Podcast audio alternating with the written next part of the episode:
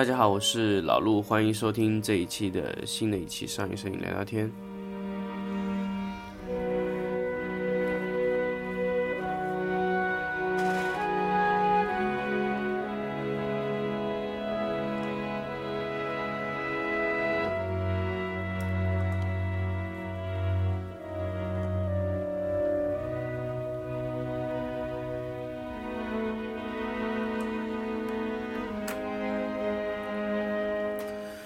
那么最近呢，有一段时间也确实是比较忙，没有给大家去持续处理录一些这个节目啊。那么在这个节目中呢，也给大家去聊一聊其他的一些东西啊。那之前呢，给大家聊过蛮多的问题，包括 Retina 屏幕啊。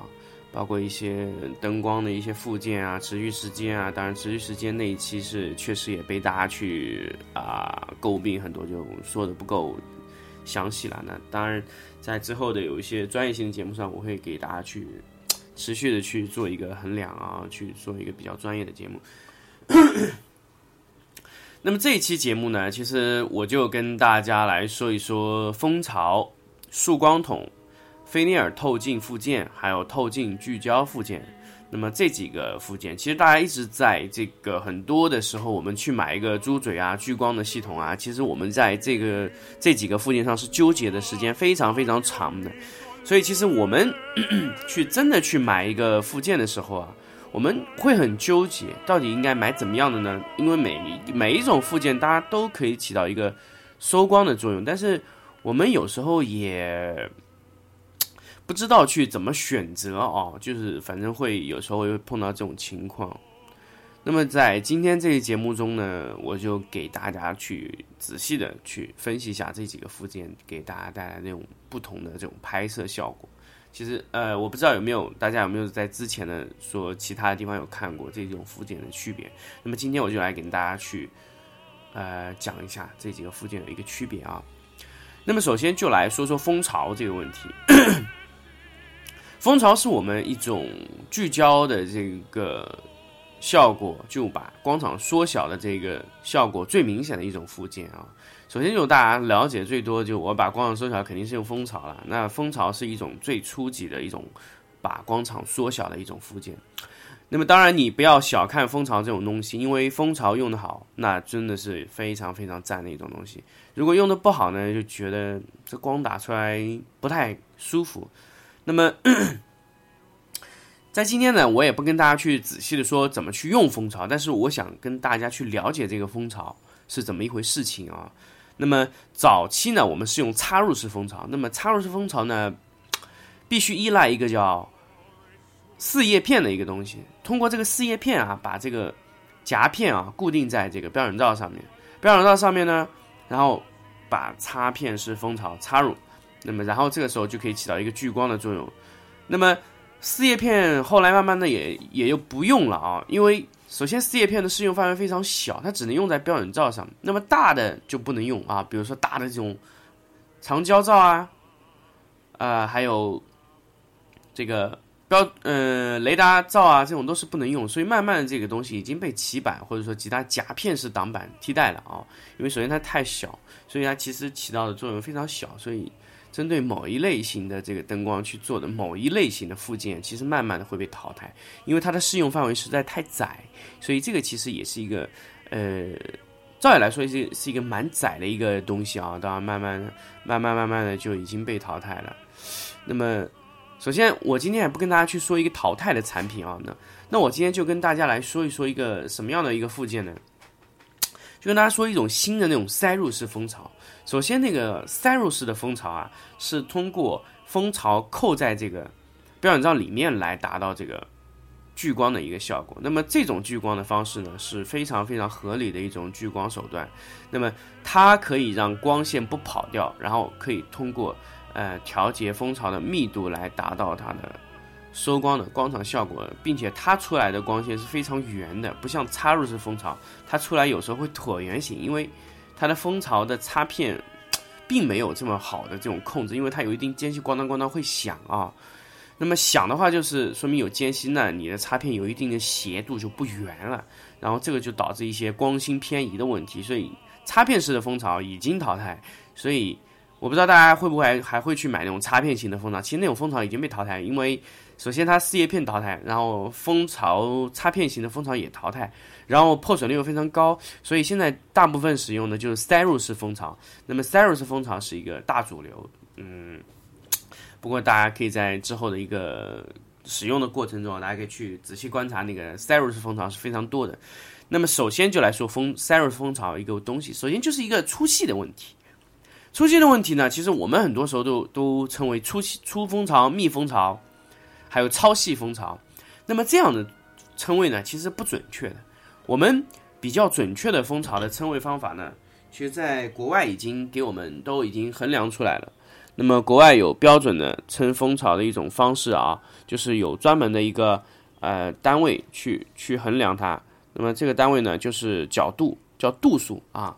首先呢，比较大的蜂巢、粗的蜂巢，那我们平常在那个插片式蜂巢上用的比较多的呢，叫粗蜂巢。粗蜂巢呢，基本上就是所谓的三十度密度蜂巢，三十度密度蜂巢。那么细一点的呢，我们叫密度蜂巢呢，叫二十度密度蜂巢。那么有十度蜂巢，还有五度蜂巢。总共现在就是世界上出现的四种密度蜂巢，就是三十二十十五。那么，首先我要跟大家说，就三十度蜂巢，大家满大街都是，满大街都是买三十度蜂巢的。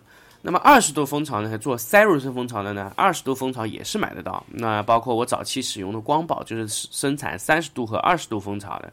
那么二十度蜂巢呢，收的非非常非常小，啊，三十度会大一点。那么三十度、二十度还有十度，十度蜂巢呢，现在制造的人就非常少了。你大家可以去网上去找啊，我找到一家有卖十度蜂巢的。那么十度的这个蜂巢的厂商呢，是啊，也是做出口的。那么它的尺寸和光宝的尺寸是一样。首先，那个塞入式蜂巢，我还跟大家强调，你塞入式蜂巢买塞入式蜂巢的时候，你就一定要去衡量你这个标准罩能不能扣进去。如果扣不进的话，你是无法装这个塞入式蜂巢的。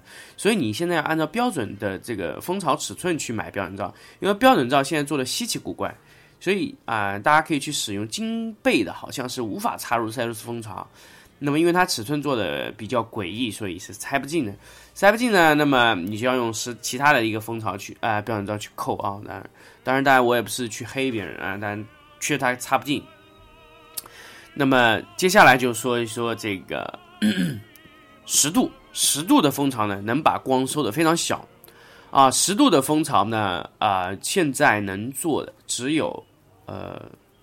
只有一个国呃一个一个外外外来的一个生产公司，大家可以去阿里巴巴或者是淘宝上搜索啊，能搜索到这个十度蜂巢，比较贵，两百块钱一片，啊，那基本上能顶上一个比较好的雷达罩了，啊，两百块钱一片，比较小小型标准，不是大的那种蜂巢啊。五度的呢，国内买不到，只有国外有。那么五度的蜂巢呢，宝富图有生产，然后好像布朗也有生产五度的蜂巢。五度的蜂巢能收的非常小，五度的蜂巢如果说正常销售，一般来说是一千五百块钱一片啊，一片五度蜂巢。那五度蜂巢的价格非常高，所以我用到的不多。十度蜂巢我自己也有在用，那十度的蜂巢，十度的蜂巢会收的非常小啊，密度也做的非常漂亮啊，因为十度的蜂巢几乎出去的和你的碗口尺寸是一样的，五度呢几乎比碗口尺寸还要小，但是对光的损耗也更大。所以其实呃，十度的蜂巢我们使用起来应该是比较常用了。所以这个蜂巢的一个度数，那包括你在雷达罩上，在你的长焦反光罩上都是有三十二十十五这四个密度的蜂巢。那这四个密度蜂巢呢，价格都是完全不一样，大家可以去按根据你自己的要求去衡量啊。那么回过来说说蜂巢说完了，那么咱们来说说猪猪嘴的这个问题啊。猪嘴呢，其实也叫束光筒啊，大家有时候就把它叫猪嘴，因为它形状做的非常像猪的鼻子嘛啊，叫猪嘴啊。那么呢，它它呢是后面大前面小这么一个束光的一个形式啊，把光都聚拢在一个位置。那么束光筒前面有个小盖子，小盖子上呢有一小段的蜂巢片。啊，那一小段的蜂巢片呢，也就是为了聚光的那一瞬间。但是大家我不知道大家有没有去用过束光筒啊？束光筒虽然能把光聚得非常小，但是它也会造成一种其他的问题，呃，比如说，嗯，它会把这个束光的这个东西啊，它这个形状啊做的，呃，会有一些些条纹在上面，因为它是硬光嘛，硬光做的光芯做的非常小，所以会特别硬。硬了以后呢，你一些投影面就非常非常清晰，就是因为蜂巢上的影子啊上去以后，那么这种是要怎么解决呢？这种一般就是在蜂巢的外面加一个柔光片。那一般现在很多厂家生产的这个猪嘴啊，都送了你这个柔光片，你只要把它塞上去就能搞定。当然，这个柔光片有些工作做的不太好，是塑料片做的，用几下就化了。因为塑光筒是非常热的啊，热了以后呢，就容易化这个塑光片啊。那么包括它里面还有送一些色片啊，这个就不说了，因为这基本上都用得上啊。那么所以其实束光呃柔光束光筒呢用好之后，比如说你呃收那个光线看完之后呢，最好把那个就就就那个标那个造型灯泡给它关了，所以这样会好一点啊，因为比较热。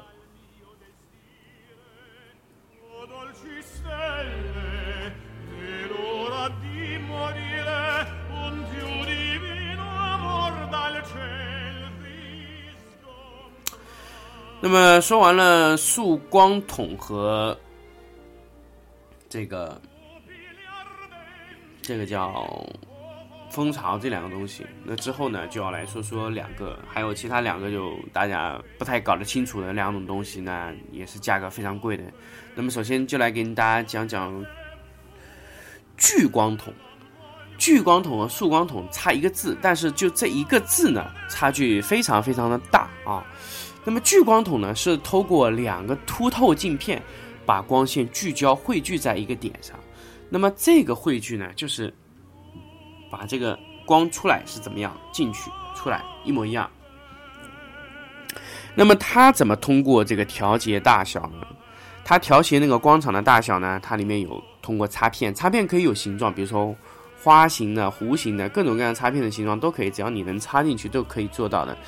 那么它还有一个叫光圈盘啊，你光圈盘呢就和相机的那个光圈盘是一样的，你啊当然是不一样，它是有做的一个个小孔，你只要通过改变它的孔径啊，就能改变它的光场的大小。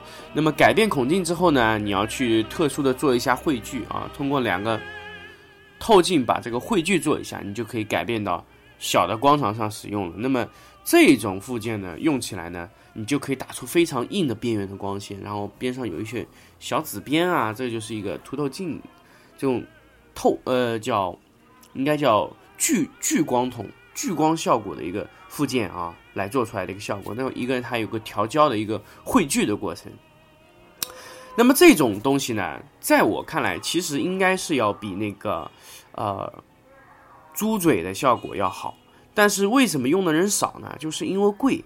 一般呢都在六百块钱到一千块钱不等啊，因为六百块钱也有，那么这种附件就价格非常贵了，但是它的效果是非常好啊，所以其实如果你呃就手头比较宽裕的话，你可以完全不买束光筒，直接买这个，这个的效果比束光筒好太多了，而且它可以把光啊收的非常小啊，效果非常好。那么接下来的时间呢，就给大家说一说最后的那个附件，也就是最贵的那个叫菲涅尔聚聚光筒啊。菲涅尔聚光筒呢，早期呢是被宝荣公司去生产过。那么菲涅尔的效果呢，其实呃，我相信大家应该知道，就菲涅尔就是可以直接把这光线汇聚啊，它通过一个反光片子把这个光线移出来。啊，移出来呢，通过改变这个光芯的位置，调节菲涅尔的镜片的角度啊，可以改变光场的大小。当然，它做到的效果呢，首先就是跟大家做说的，就是做出了一个平行光。什么是平行光呢？平行光就是没有光芯的光，叫平行光。那么也就是说，从光中间到外面的亮度是一样的。那菲涅尔做出来的就是这样的一种平行光的效果。所以，菲涅尔的呃效果是非常。非常赞的一种一种效果，所以典型的好莱坞式的效果啊。那么一个平行光打出来的效果非常赞啊。那什么通过什么方式来做到的呢？首先就是通过一个凹面镜加上一个通过这个锯齿形的一个一个定向性的凹面镜啊，然后去做在一起的这么一片菲涅尔透镜啊。那么菲涅尔透镜的价格呢，相对是来说是比较高的。那么菲涅尔的效果呢，大家可以去去仔细的去看百度上的一个一个菲涅尔的一个物理物理图啊。当然在这里就不跟大家扯了，因为他会说的比我更仔细。但是他最后得到的是一个平行光的效果，把它是把一些光线强行通过菲涅尔的这个镜片组强行透射出去，然后得到一个菲涅尔的效果。那么其实我们在这个。小的闪光灯上用的也是菲涅尔片啊，菲涅尔片在大变焦的时候做出来的就是菲涅尔效果。那么大的菲涅尔呢，能做得更漂亮一点啊。那么这就是菲涅尔的附件。菲涅尔附件呢是，它是要通过光芯光光源的位置调节，在菲涅尔的距离上来调节这个光光的这个大小尺寸。当然它能调节的范围非常小，但是出来的效果是非常漂亮的。那么在我们大的那些呃趴灯、蓝头灯。上面用的就是菲尼尔的透镜镜片组，第一组镜片是菲尼尔片，啊，这个片子大家应该都知道。那么这个片子价格也不高，三四百块钱。但是你真的要去做一台那个菲尼尔的一个效果的这个这个灯头啊，那价格也是蛮贵的啊。当然，它可以通过改变菲尼尔的这个卡盘距离，也可以调节。当然，你通过光圈的形式调节也是可以做到的。当然，这个价格非常高啊。那么菲尼尔的这个效果呢，其实就是这样。那么其实跟大家说四种束光附件呢，但是各有各的不同，各有各的好处。当然，我其实不是很建议大家去买束光筒，除了便宜，它没有任何优势。束光筒和聚光筒，我觉得大家可以去看一下这个聚光筒的这个东西，这个东西其实很不错。所以大家在之后的一个呃。选择这个聚光附件的时候，完全可以考虑一下聚光筒这种工啊附件啊，完全是非常好的。然后可以按照你的形状去打的光斑啊。聚光筒的附件呢，相对来说价格稍微高一点，那么再高也没有菲涅尔效果高。菲涅尔的话，现在有些朋友直接就买一个趴灯，直接把这个闪光灯灯管改进去，然后直接用那个趴灯做的，就是报废一个闪光灯来达到这个效果，其实也是一种不错的选择啊。那么。今天呢，其实给大家分享的这一些，呃，那么多乱七八糟的，也就给大家去说一说，就各种不同的效果。那么当然，大家也是可以根据自己的想法去做啊，自己去买你的附件。当然，我给大家去说的比较清楚，因为蜂巢的密度的问题，其实很多朋友可能是没有去了解到。当然，我跟大家在这边说，那么其实就是跟大家去理解这个蜂巢的这个密度的问题啊。那慢慢的，你把蜂巢密度理解了，你可以去更换不同密度的蜂巢来达到你的效果。当然，这种都是可以直接去买到的啊，这蛮简单的。当然，大家可以去通过改变不同的蜂巢的密度啊，去使用不同的附件来观看我们是不是得到我们想要的效果。当然，在造型灯泡下的效果去看一下就可以明白了啊。那大家一定要学会去看闪光灯的一个造型灯泡效果，所以这个是很重要的。因为造型灯泡给你看到就实际的拍摄效果，所以慢慢大家可以去呃去理解啊，去使用这些东西。那么今天呢，关于蜂巢聚光筒啊，还有啊还有这些束光的一些附件的这些效果呢，就给大家说到这里。那么。我们下期节目再见。